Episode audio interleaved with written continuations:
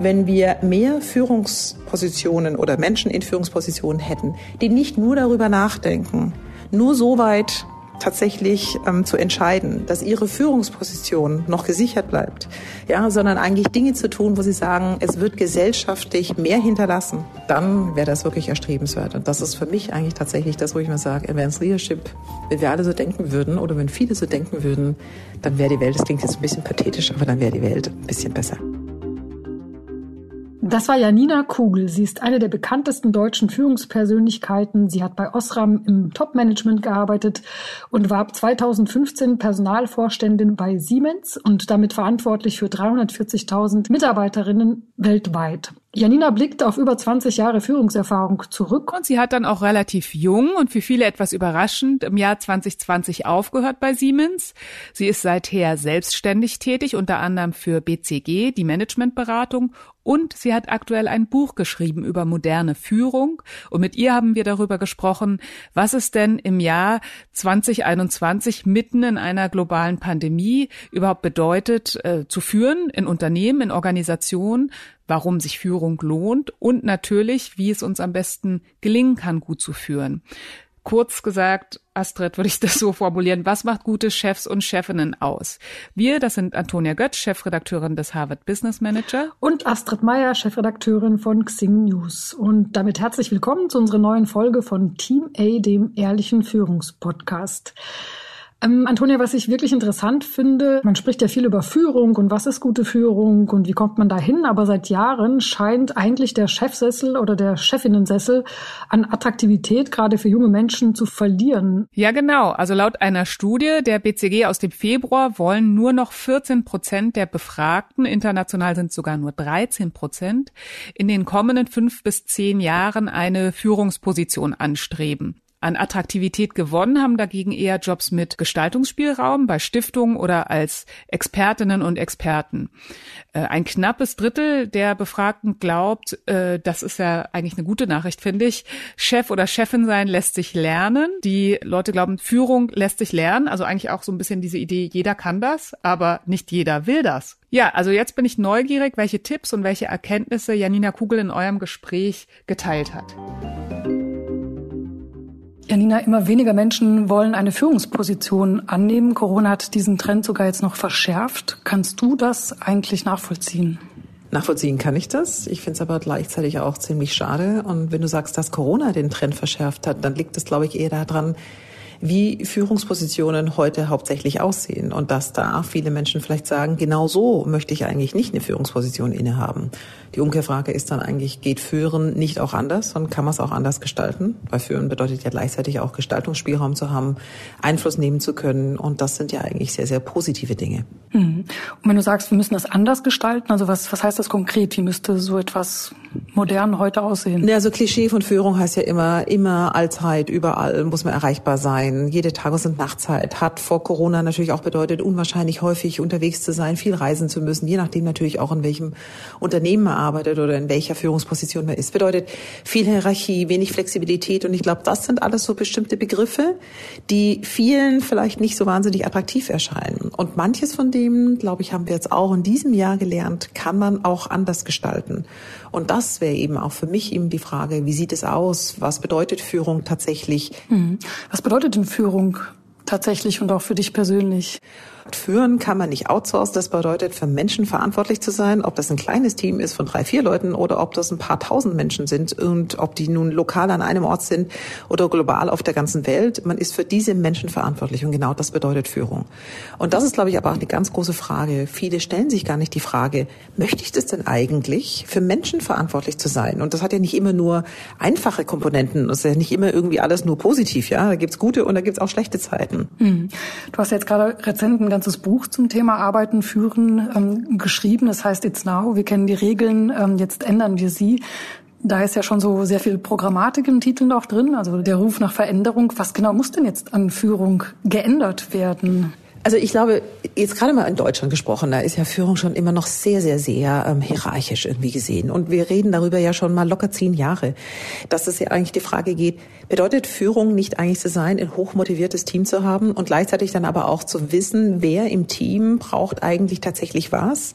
Das heißt, es gibt immer Menschen im Team, die brauchen mehr Feedback, die anderen brauchen weniger, die brauchen mehr Gestaltungsspielräume, die anderen brauchen weniger, unterschiedliche Facetten zu haben und genau das zusammenzubringen und nicht nur zu sagen, das Team muss genau genauso ticken wie ich als Führungskraft, sondern da zu sein für die Menschen und das Beste aus ihnen rauszuholen. Und das ist, glaube ich, genau das, was mich immer getrieben hat und was mir aber auch irgendwie viel Freude macht. Und ich mache immer so ein kleines Spiel und sage immer, ähm, schreibe ich auch in meinem Buch, ähm, mal darüber nachdenken, wer sind denn eigentlich die besten Führungspersönlichkeiten, die man je in seinem Berufsleben hat? Und wenn man mal darüber nachdenkt, dann kommen da immer Adjektive raus, die ganz wenig zu tun haben mit finanziellen Kennzahlen und das beste Betriebsergebnis und dem besten EBIT, sondern es geht eigentlich eher darum, wie hat man sich bei diesen Menschen oder in der Arbeit mit diesen Menschen gefühlt. Und das ist, glaube ich, etwas, was Deutschland noch nicht so gut begriffen hat. Und in der Corona-Zeit ist es ganz vielen aufgefallen, dass sie festgestellt haben, wow, ich kann ja die Meetings nicht einfach nur irgendwie so abrackern und wir gehen jetzt irgendwie hier mal durch die To-Do-Liste durch, sondern hey, ich muss mit diesen Menschen ja auch reden. Ja, das ist ja mein Team, ich muss immer fragen, fragen, wie geht's denen denn? Und dass auch da ganz interessanterweise jetzt viele gesagt haben, ich brauche viel mehr Zeit für das Zwischenmenschliche. Und ich habe ein bisschen ironisch so gesagt, du hast auch vorher schon viel Zeit fürs Zwischenmenschliche gebraucht, wenn du es anständig gemacht hättest. Es fällt dir jetzt nur so auf, ja, weil wir ja auch viel in der Isolation waren. Und darum, und da wieder zurück zu dem, was ich eingangs sagte, führen zu wollen, bedeutet eben auch Verantwortung übernehmen zu wollen. Und das bedeutet auch jeden Tag Zeit dafür zu investieren und nicht nur die Sachthemen abzuarbeiten. Mhm. Ist denn Führung denn nach diesem Anspruch schwieriger geworden als, sagen wir mal, Generationen vor uns oder diesem alten Bild, was du gerade von Deutschland beschreibst, wenn die Führungsperson einfach sagt, Mensch, ähm, ihr müsst so ticken wie ich? Es ist schwieriger, wenn man natürlich auf mehr Menschen eingehen muss, aber auf der anderen Seite auch umso bereichernder. Man bekommt da deutlich mehr Ideen zurück. Und persönlich kann ich nur sagen, in einem Team zu arbeiten, von dem man weiß, man kann konstruktiv auf der Sachebene diskutieren und sich auch streiten und neue Lösungsansätze zu finden, aber menschlich hat man eine Ebene gefunden, wo man weiß, man verlässt das nie, man wird niemals persönlich verletzen. Das finde ich sind die bereicherndsten Teams aller Zeiten und das sind auch diejenigen, die am allermeisten Spaß machen. Also der Weg dahin mag ein bisschen anstrengender klingen, als einfach nur zu sagen, ich bin hier Chef und du machst jetzt genau das, was ich dir sag. Aber das, was zurückkommt und was man auch erreichen kann mit einem Team, was hochmotiviert ist, das ist eigentlich viel, viel versprechender. Eine besondere Verantwortung, finde ich, kommt immer auch den, den Führungskräften in den mittleren Positionen zu. Ne? Die sind ja so in dieser Sandwich-klassischen Situation. Das heißt, sie kriegen Druck von oben. Ähm, sie haben von unten wahrscheinlich auch Druck.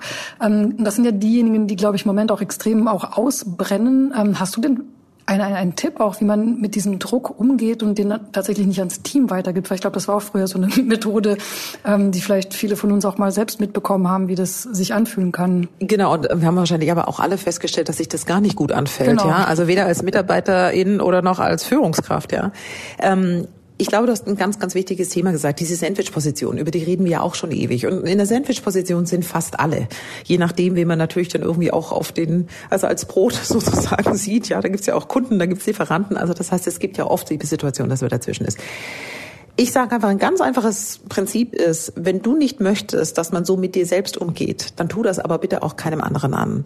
Und das muss man auch nochmal ganz klar sagen. Führungskraft zu sein bedeutet eben auch, wenn man Druck bekommt, den Druck nicht einfach eins zu eins weiterzugeben. Üblicherweise verdient man nämlich auch in Führungspositionen ein bisschen mehr. Also muss man auch an der einen oder anderen Stelle ein bisschen mehr aushalten und aushalten können. Und wenn man den Druck einfach nur weitergibt, dann verändert sich auch selten etwas und vor allem motiviert es auch nicht die Leute. Aber zu sagen, warum man den Druck hat, also zum Beispiel zu beschreiben, passt auf, wir sind hier jetzt echt in einer brenzligen Situation, meinetwegen die Zahlen sind so nicht gekommen oder ein Markt ist weggebrochen oder ein Produkt hat nicht geklappt. Das zu erklären, warum man dann vielleicht auch selber Druck hat. Das schon, ja, damit auch alle im Team wissen, oh, was ist denn jetzt eigentlich hier heute mit Chef oder mit Chefin los, ja, und warum pausiert es denn so? Aber mit Angst irgendwie tatsächlich irgendwie zu führen, das ist es absolut noch nie gewesen. Und ich glaube auch, das sind die Situationen, in denen dann fatale Situationen entstehen, sei es Fehler oder aber auch eine Arbeitskultur, die dann letztendlich vieles im Verborgenen hält, weil Leute Angst haben. Und Angst war noch nie ein wirklich gutes Instrument um aus Menschen das Beste herauszuholen. Mhm. Wir haben oft auch so Diskussionen, so eine Führungskraft kommt sie dann als schwach rüber. Ne? Also man, viele sind gewohnt, dass die Führungskraft immer alles weiß und den Weg aufweist, wenn man von A nach B am besten auch noch bis Z kommt. Ähm, was hast du damit für Erfahrungen gemacht? Man ist einerseits authentisch, aber man wird ja auch verletzlich. Oh, das ist manchmal ein schmaler Grad. Ich würde sagen, er lohnt sich immer zu gehen. Ja, sonst wäre ich den wahrscheinlich auch nicht über all diese Jahre lang gegangen. Ich glaube, man muss immer so sehen, was ist denn die Definition? Gibt es Momente, in denen es vielleicht sinnvoller wäre, nicht unbedingt einzugestehen, dass man nicht alles weiß? Ja, das gibt's, ja. Also es gibt natürlich so Situationen, in denen man auch ganz klar die Richtung vorgeben muss. Aber ich glaube, Authentizität bedeutet eben auch ganz genau zu sagen, was weiß man selber, was weiß man nicht, wo muss man einfach auf die Meinung des Teams setzen. Und je weiter man kommt in der Führungsebene, ja, also wenn man nicht nur die fachliche Vorgesetzte oder der fachliche Vorgesetzte für etwas ist, und ich sage jetzt absichtlich mal Vorgesetzte im Sinne von, man leitet eben ein kleines Team an, was inhaltlich genau das Gleiche tut, Insofern kommt die Situation relativ schnell, dass die Experten und Expertinnen im Team die anderen sind und dass man selber die Führungsverantwortung übernommen hat, aber nicht mehr unbedingt bester Experte oder Expertin in all den Themen ist. Und das dann zu sagen und zu sagen, pass mal auf, da muss ich diejenige Person in meinem Team fragen, die die Besten sind. Das ist aus meiner Sicht überhaupt kein Moment von Schwäche, sondern es ist eigentlich nur ein zeigen, zu sagen, ich baue auf mein Team und dafür ist es ja auch da. Aber es gibt natürlich Situationen und Momente, in denen man ganz klare Entscheidungen treffen muss. Man kann sie in der Politik irgendwie oft ähm, erleben. Und das ist natürlich auch wiederum der Umkehrschluss von Verantwortung. Verantwortung kann auch manchmal eine schwere Bürde und eine schwere Last sein. Und Verantwortung bedeutet natürlich auch, dass es Momente gibt, wo du nach Hause gehst und denkst, hm, habe ich heute das Richtige entschieden? Hätte ich das anders entscheiden müssen? Aber da kann ich auch nur sagen, wirklich nur Mut. Wenn man tatsächlich irgendwann mal glaubt, man hat eine fatale oder eine falsche Entscheidung getroffen, dann kann man die revidieren. Und wenn man sagt, pass auf, ich hätte das anders tun sollen, ich habe da dieses oder jenes nicht in Betracht bezogen oder ich habe dieses oder jenes nicht gewusst, wird immer viel Verständnis dafür bekommen. Und es gibt fast nie eine Situation, in der man Entscheidungen mit einer guten Begründung nicht mehr umdrehen kann. Es wird nur dann ein bisschen kritisch, wenn dir das jeden Tag passiert, ja. Aber ich glaube, das ist ja auch nicht der Normalzustand. Ich würde ganz gerne nochmal zurück zum Anfang deiner Karriere gehen. Gab es irgendetwas, was dich auf deinem Weg zu deinen Zielen immer unterstützt hat? Menschen, also andere Menschen, mit denen ich gesprochen habe, ja. Also das gibt natürlich, es gab natürlich Mentoren und es gab aber auch Coaches. Ich habe in einer amerikanischen Unternehmensberatung angefangen zu arbeiten und eigentlich fast mit das Beste, was du da bekommen konntest als Personalentwicklungsmaßnahme, um das jetzt mal sehr deutsch irgendwie zu sagen, war die Möglichkeit, einen Coach zu haben. Ja, in vielen deutschen Unternehmen ist es ja, wenn jemand sagt, du, wie wär's mal mit dem Coach? Oh, um Gottes Willen, ja, oder läuft irgendwas dramatisch falsch mit einem? Nein, überhaupt nicht, sondern einen Menschen zu haben, dem man Situationen und Sachverhalte beschreiben kann, die vielleicht auch manchmal mitkommen und Dinge erleben und die eine wirklich neutrale Position haben, aber dir auch einen Spiegel vorhalten und es reflektieren. Und das nochmal zusätzlich zu haben, aber zu einer Kultur auch, wo du regelmäßig Feedback von deinen jeweiligen Führungskräften bekommst, aber natürlich auch Feedback von deinen Mitarbeitern und Mitarbeiterinnen oder im Zweifel auch von Kunden oder Lieferanten, je nachdem, in welcher Funktion man tatsächlich ist. Also wirklich so dieses 360 Grad. Wenn du das regelmäßig machst und wenn du dann aber auch gleichzeitig sagst, wie und was muss ich tun, um die Dinge an mir selber zu verbessern, wo ich das Feedback bekommen habe, dann ist das total hilfreich. Und vor allem ist das der schnellste Weg, um auch mit sich selber, ja, sag ich mal, klarzukommen und an sich selber auch zu arbeiten.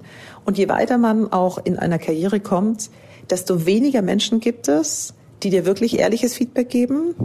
Und desto schwieriger wird es aber natürlich auch zum Beispiel im eigenen Unternehmen noch Menschen zu haben, mit denen man Ideen auch sparen kann. Also wo man sagen würde, wie würdest denn du das machen? Ja, weil natürlich ist es auch häufig so, wenn man relativ weit oben angekommen ist, dann ist man auch die Person, die natürlich in der Kombination das meiste Fachwissen hat. Ja, und dann ist es auch schwierig ähm, zu sagen in einem anderen Ressort, wie würdest du es denn tun? Und da ist ein Coach, auch wenn sie inhaltlich nicht mitdiskutieren, sind sie aber, also das sollte ein guter Coach nicht tun, sind sie wahnsinnig gut da drin, Dinge zu beleuchten und ihren Spiegel vorzuhalten. Mhm.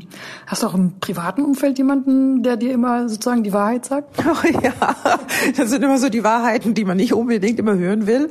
Aber auch unterschiedliche Personen, natürlich im familiären Umfeld. Und ähm, viele meiner Freunde oder meiner Freundinnen kenne ich schon seit Jahrzehnten. Und da gibt's natürlich auch die eine oder andere Person, die erstens mal sich natürlich überhaupt nicht blenden lässt von irgendetwas, ja, was ich jetzt vielleicht irgendwie beruflich irgendwie erreicht habe oder mit wem ich irgendwie beruflich zu tun habe, für die bin ich Gott sei Dank immer noch die alte von Ewals, ja, von, von immer und damals.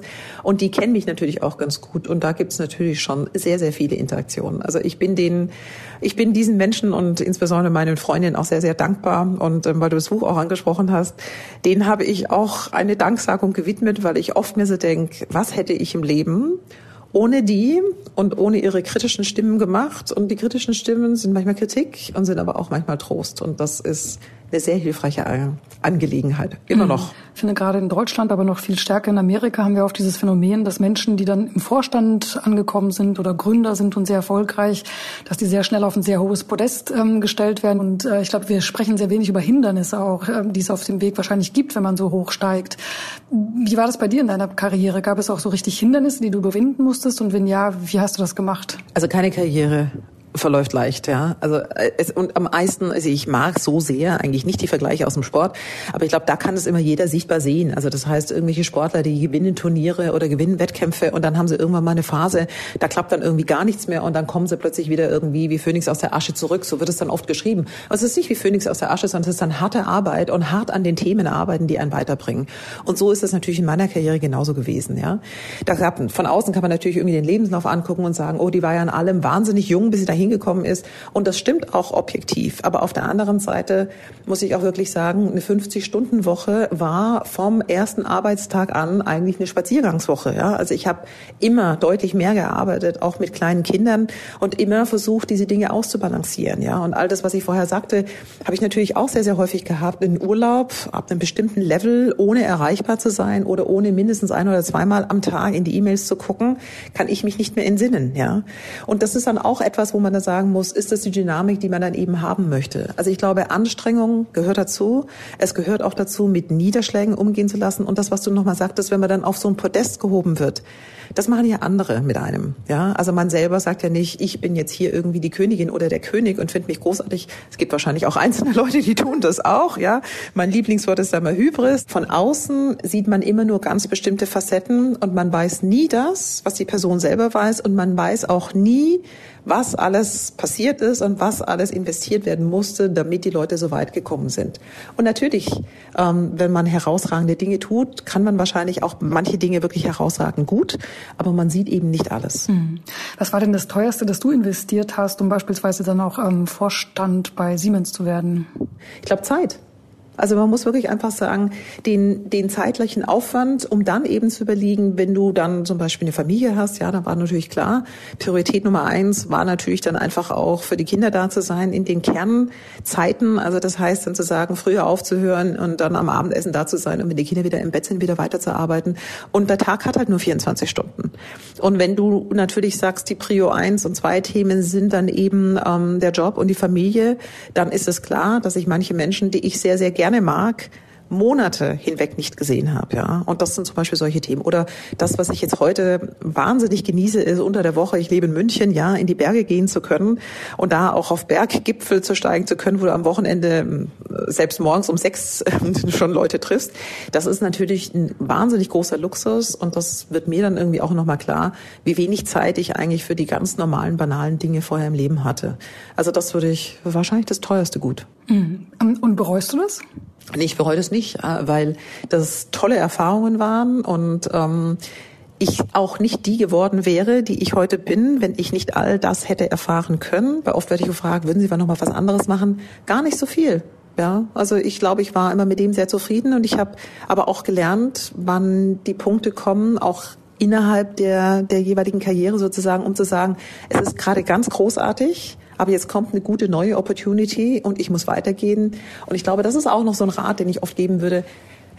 Es ist nicht immer so, dass die Dinge dann kommen, wenn du gerade nach denen suchst, ja. Also die Dinge kommen oft auch manchmal, wenn du ehrlich gesagt sagst, ach, es ist so gemütlich und mir macht es gerade so viel Spaß und ich habe ein tolles Team. Und dann wieder Abschied zu nehmen und was Neues anzupacken, das ist schwer, das ist auch, ähm, das ist zum Beispiel auch eine sehr, sehr emotionale Geschichte. Und auf der anderen Seite aber natürlich auch persönlich für mich war das immer ein Punkt, wo ich dir gesagt habe, und danach wurde es eigentlich noch besser. Hm. Du warst ja lange Zeit ähm, bei Siemens, zum Schluss dann Vorständin. Was war denn ähm, ja das, das Beste am Job der Personalchefin bei Siemens? Das Beste. Das Beste waren Menschen. Und da kommen wir wieder zu dem zurück, was du gleich anfangs gefragt hast. Also mit ein Teil, was wir gemacht haben und wir bedeutet immer natürlich ähm, einmal das Team in der HR, aber natürlich viele anderen auch war zu sagen, was wollen wir denn eigentlich an Führungskulturen verändern? Und dann zum Beispiel zu erleben, wenn du Dinge vorlebst, wenn du neue Freiräume gibst, wenn du auch Policies, also Regeln innerhalb des Unternehmens so veränderst, damit neue Dinge entstehen können und zu sehen, wie rezeptiv die Leute darauf reagieren und wie positiv, das fand ich eigentlich immer eine sehr, sehr schöne Entwicklung. Und im gleichen Umkehrstoß würde ich auch sagen, natürlich die Widerstände und dieses absolute Verbohrte, Dinge nicht angehen zu wollen, das gab es natürlich in gleichermaßen, aber das war immer das, was mich am allermeisten motiviert hat. Mhm. Was war denn das, das Schlimmste in deinem Job als Personalchefin bei Siemens? Ich glaube, das ist das Schlimmste in jedem Job. Also viele von außen würden wahrscheinlich sagen, oh, wie fühlt sich das denn so an? Permanent in Restrukturierungssituationen zu sein, ja. Und das habe ich jetzt nicht nur bei Siemens gemacht, sondern auch bei Osram. Also im Grunde habe ich fast zehn Jahre lang am Stück mehr oder weniger große Restrukturierungen, sei es Personalabbau, sei es Standortschließung und sowas durchgehabt. Und das ist natürlich etwas, also mir macht es auch mehr Spaß, Leute einzustellen und Personalentwicklungsmaßnahmen irgendwie zu gestalten, als jetzt irgendwie Abbau. Auf der anderen Seite finde ich aber immer mit das Schwierigste, wenn es politische Motivationen gibt und die kann es innerhalb des Unternehmens geben, die kann es aber auch jetzt sage ich jetzt mal außerhalb mit den Schnittstellen gibt, wo die Sachebene schnell verlassen wird, ja, sondern wo es eigentlich eher um diese Frage geht, geht es hier um Macht und welche Seite kann jetzt wirklich ihre Situation durchbringen? Und das ist natürlich, je exponierter du bist, desto mehr Stakeholder hast du in jeder der Entscheidungen min. Also das heißt, es geht dann schnell über die Unternehmensgrenzen auch hinweg und natürlich aber auch im Unternehmen. Und das ist natürlich auch wieder eine andere Komplexität, wo ich sagen würde, ich hatte selten schlaflose Nächte, weil ich ehrlich gesagt immer dauermüde war. Ja, aber das sind so die Sachen, wo du weißt, da geht es jetzt nicht mehr um die sachlichen Inhalte, sondern da geht es eigentlich um andere Dinge, erfordern natürlich dann ein ganz anderes Denken. Wie kannst du auch die Stakeholder so managen? Und so antizipieren, was kommen wird, dass du trotzdem die besten Entscheidungen treffen kannst. Und wie kannst du das? Du musst viel verstehen. Also du musst erstens mal verstehen, wer sind die Stakeholder. Also das gibt viele, die siehst du erstmal gar nicht, ja, die dann trotzdem eine Meinung haben. Also zum Beispiel nehme ich jetzt mal das Thema Personalabbau, um das plastisch zu machen. Wenn du an einem Standort sagst, dass du planst, als Unternehmen dort Personal abzubauen oder einen Standort zu schließen, dann verlässt du sehr, sehr schnell die betriebliche Ebene. Also da geht es jetzt nicht nur um die Mitarbeiter oder Mitarbeiterinnen vor Ort oder die Betriebsräte oder Betriebsrätinnen, sondern dann hast du plötzlich auch sozusagen die kommunale Verwaltung da, dann hast du vielleicht vielleicht auch eine Landesebene da, dann hast du plötzlich irgendwie auch eine Bundesregierung. Das heißt, hast plötzlich ganz andere Stakeholder. Ja, also ich erinnere mich an Zeiten, in denen auch zum Beispiel dann Kirchenvertreter Briefe geschrieben haben, die sich dann eben um, um Menschen gesorgt haben. Und das ist, glaube ich, etwas, wenn du sowas noch nie gemacht hast, dann würdest du nicht automatisch immer auf die Idee kommen, wer sind denn die Stakeholder? Und da bin ich aber auch wieder zurück bei dem, was wir so ein bisschen indirekt besprochen haben. Als gute Führungskraft oder um überhaupt eine gute Führungskraft zu sein, brauchst du einfach auch ein Team, das all diese unterschiedlichen Facetten abdeckt. Und man selber, egal welche Erfahrung man getroffen hat, man sieht halt immer nur das, was man selber sieht oder was man selber erfahren hat oder die Dinge, an die man selber denken kann. Und mehr Leute bringen immer noch mal neue Perspektiven mit. Und das gehört mit zum Stakeholder Management und natürlich dann Influencing und Antizipieren. Und wann sprichst du mit wem? Das sind alles Dinge, die verlaufen dann auch so ab, dass man sie häufig nicht sieht. Und es ist auch gut, dass das nicht unbedingt immer alle sieht, weil zum Beispiel Einfluss nehmen zu können, bedeutet auch manchmal mit Menschen im Hintergrund sprechen zu können. Ähm, und das muss auch nicht sichtbar für jeden sein. Mhm. Du hast gerade dein Team angesprochen. Nach welchen Kriterien hast du das denn dann auch für dich ausgewählt, wenn du ja auch sagst, ähm, du brauchst dann eine Vielfalt an, an, an Meinungen und Kompetenzen am Tisch? Am bequemsten ist es, wenn man, und das reden wir ja viel in diesem Thema Diversity Management, Ähnlichkeitsprinzip oder auch genannt Minimi. Am einfachsten sind immer, du suchst Leute, die sind so sind wie du selbst, ja. Und wenn du für ein fachliches Thema verantwortlich bist, dann ist es natürlich noch eine relativ homogene Angelegenheit, ja, weil man braucht ein ganz bestimmtes Know-how und das ist ganz bequem. Aber dann irgendwann mal auch festzustellen, wenn du dieses Minimi-Prinzip, also wenn du immer nur ähnliche Leute um dich scharst, dann sind deine Blindspots nur noch vergrößert, ja, und du hast eigentlich im Prinzip gar nicht den Input, den du brauchst.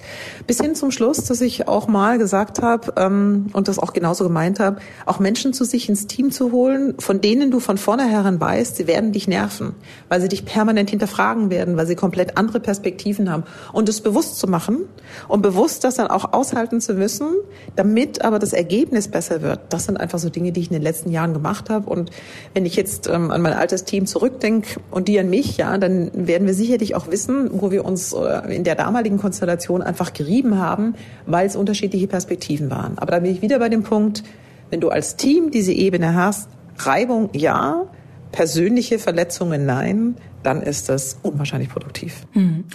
Du persönlich hast, ähm, ja, viele empfanden das relativ unvermittelt, deine Karriere dann im DAX-Konzern ähm, beendet. Ähm, zum Teil wurde das, fand ich, das hat mich damals sehr gewundert, eher so, so negativ konnotiert ähm, kommentiert. Wie hast du das erlebt? Also da sind wir wieder bei dem Thema, was du vorher schon sagtest, ähm, wie wird man von außen wahrgenommen und was ist drin. Also da kann ich nur eines sagen. Alle Vorstände in Deutschland haben Zeitverträge. Ja? Die laufen über eine ganz bestimmte eine ganz bestimmte Dauer und am Ende dieser Dauer muss entschieden werden, wird dieser Vertrag verlängert oder nicht. Also insofern kommt sowas sehr selten unvermittelt, ja. Also ich meine, es gibt natürlich immer noch mal andere Momente.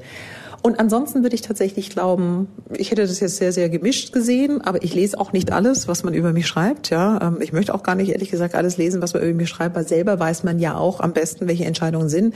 Und dann kommt zum Schluss einfach nochmal eine ganz einfache Aussage. Fast alle Geschäftsführungs- oder Vorstandsverträge haben Klauseln, dass nie darüber gesprochen wird, ähm, was eigentlich wirklich im Inneren des Unternehmens laufen. Das ist auch völlig in Ordnung so. Und dann gibt es natürlich immer Menschen, die gerne darüber spekulieren wollen. Und deshalb sage ich immer einfach, das Allerbeste ist, man liest ähm, zum Schluss die Presseerklärung und das Zitat des Aufsichtsratsvorsitzenden oder der Aufsichtsratsvorsitzenden, also das oder der. Und dann kann man, glaube ich, am besten alles ableiten. Das tun die allerwenigsten, weil es ja viel schöner ist, immer selber irgendwie zu spekulieren. Aber da bin das ich, glaube ich, ganz entspannt. Das heißt, du warst mit dem Satz in der Pressemitteilung des Aufsichtsrats von Siemens zufrieden? ja. okay. Ähm, ja, das, das Thema ist irgendwie, ja, wir lachen jetzt drüber. Ähm, würdest du aber sagen, dass Frauen in Top-Führungspositionen in Deutschland immer noch anders gesehen und vielleicht auch dann bewertet werden als Männer? Also Nicht nur in Deutschland. Mann? Frauen werden anders bewertet als Männer. Weiße Menschen werden anders bewertet als schwarze Menschen. Und da kann ich wirklich, ich mache zum Schluss immer zur Zeit, ich weiß gar nicht, wann ich angefangen habe, aber so sagen, sage ich immer, kleine Hausaufgabe dauert 15 Minuten und ist eine Investition, die für jeden Gold wert ist. Das ist der Implicit Association Test, den man auf der ähm, Seite der Harvard University findet. Da geht es um Unconscious Bias und wir werden feststellen, alle, alle, alle Menschen haben ein Bias. Und damit ist uns irgendwie auch klar, es wird anders geschrieben über Frauen. Die gleichen Verhaltensweisen ja, werden bei Frauen anders bewertet als bei Männern. Und da gibt's eine ganze Reihe von, von Bias, die du irgendwie haben müsstest. Und ich glaube einfach nur, es liegt an uns allen, das einfach auch Sprache auch zu verändern. Und auch ich übe, vielleicht merkt man das ja auch, ich versuche irgendwie genderneutral zu sprechen. Ich kann das Gendersternchen in der Zwischenzeit schreiben. Das Gendersternchen sprechen fällt mir noch schwer. Da klicke ich immer ehrfürchtig auf diejenigen, die deutlich jünger sind oder deutlich besser sind, ja, oder in der Kombination von beiden. Aber einfach um nur zu sagen, Sprache macht äh, einen Unterschied. Und zum Schluss muss man es einfach sagen, solange es immer eine kleine Gruppe von Menschen gibt. Ja, also und es gibt nun eben mal in deutschen oder in den internationalen Führungspositionen deutlich weniger Frauen als Männern. Sind die immer ein Stück weit sichtbarer, weil es spannender ist, glaube ich, über die zu schreiben und auch spannender ist, über die zu lesen. Aber das muss man dann eben auch hinnehmen und manchmal auch wissen, dass man manchmal bewusst und manchmal auch unbewusst zu einem Role Model gemacht wird und manchmal auch wirklich eines ist. Und ich glaube, man kann das in beiden Situationen auch immer nutzen. Hm.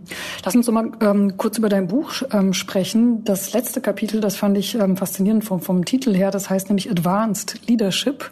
Ich nehme an, das äh, ist schön. Das sollten wahrscheinlich alle anstreben und auch können.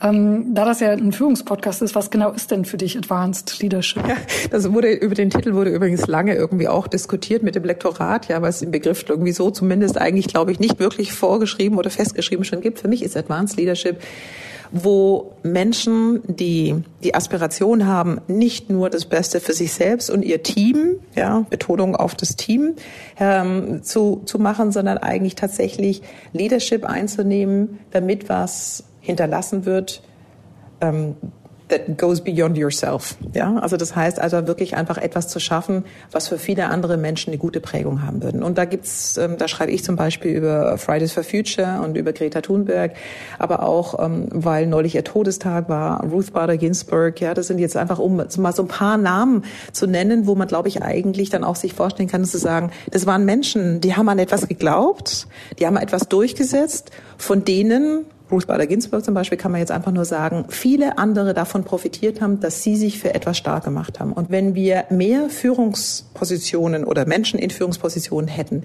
die nicht nur darüber nachdenken, nur so weit tatsächlich ähm, zu entscheiden, dass ihre Führungsposition noch gesichert bleibt, ja, sondern eigentlich Dinge zu tun, wo sie sagen, es wird gesellschaftlich mehr hinterlassen dann wäre das wirklich erstrebenswert. Und das ist für mich eigentlich tatsächlich das, wo ich mal sage, Advanced Leadership, wenn wir alle so denken würden oder wenn viele so denken würden, dann wäre die Welt, das klingt jetzt ein bisschen pathetisch, aber dann wäre die Welt ein bisschen besser. Mhm. Hast du denn selbst Advanced Leadership schon erreicht? Ich glaube, in Ansätzen ja. Und ich glaube, da ist auch das Schöne, diese Initiative Ich will, das fand ich war einfach eine tolles Zeichen und übrigens auch für viele überraschend, ja, auch mal interessant, dass sich Frauen unterschiedlichsten Branchen solidarisiert haben für ein ganz, ganz klares Ziel und dass wir Einfluss nehmen konnten auch auf politische Entscheidungen und dass wir übrigens auch ganz viel Zuspruch von Männern und von Frauen auch aus der Bevölkerung bekommen haben, aus der Gesellschaft bekommen. Natürlich gab es auch andere, die es irgendwie nicht so toll fanden.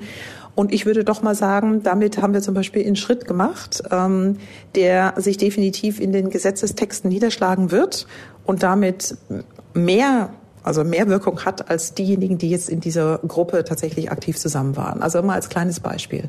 Mhm. Ähm, Janina, wir haben jetzt über 20 Jahre Führungserfahrung gesprochen, wir haben über dein Buch gesprochen, wir haben über Advanced Leadership gesprochen. Zum Schluss äh, ist natürlich sehr interessant, was ist denn der, der nächste Schritt für dich? Was möchtest du als nächstes erreichen?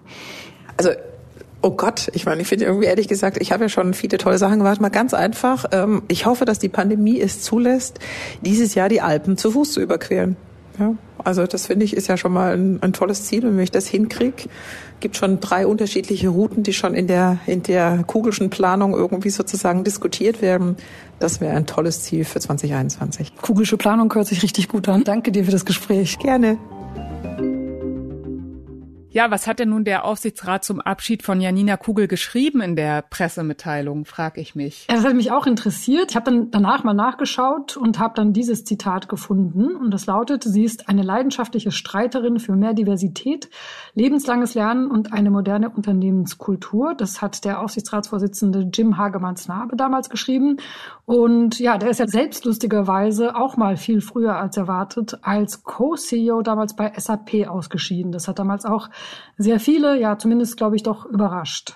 Ja, das finde ich einen total spannenden Punkt. Also neben den anderen Themen wie führe ich gut und menschlich, dass Führen ja auch bedeuten kann, außerhalb der ganz klassischen Konzernstrukturen, außerhalb der ganz klassischen äh, Karriereoptionen eine Wirksamkeit zu entfalten, so würde ich es mal benennen, und einen Unterschied zu machen in der Welt. Also sei es als Aufsichtsrätin oder Aufsichtsrat, oder auch als Aktivistin oder eben als das, was Kugel als Advanced Leadership bezeichnet hat.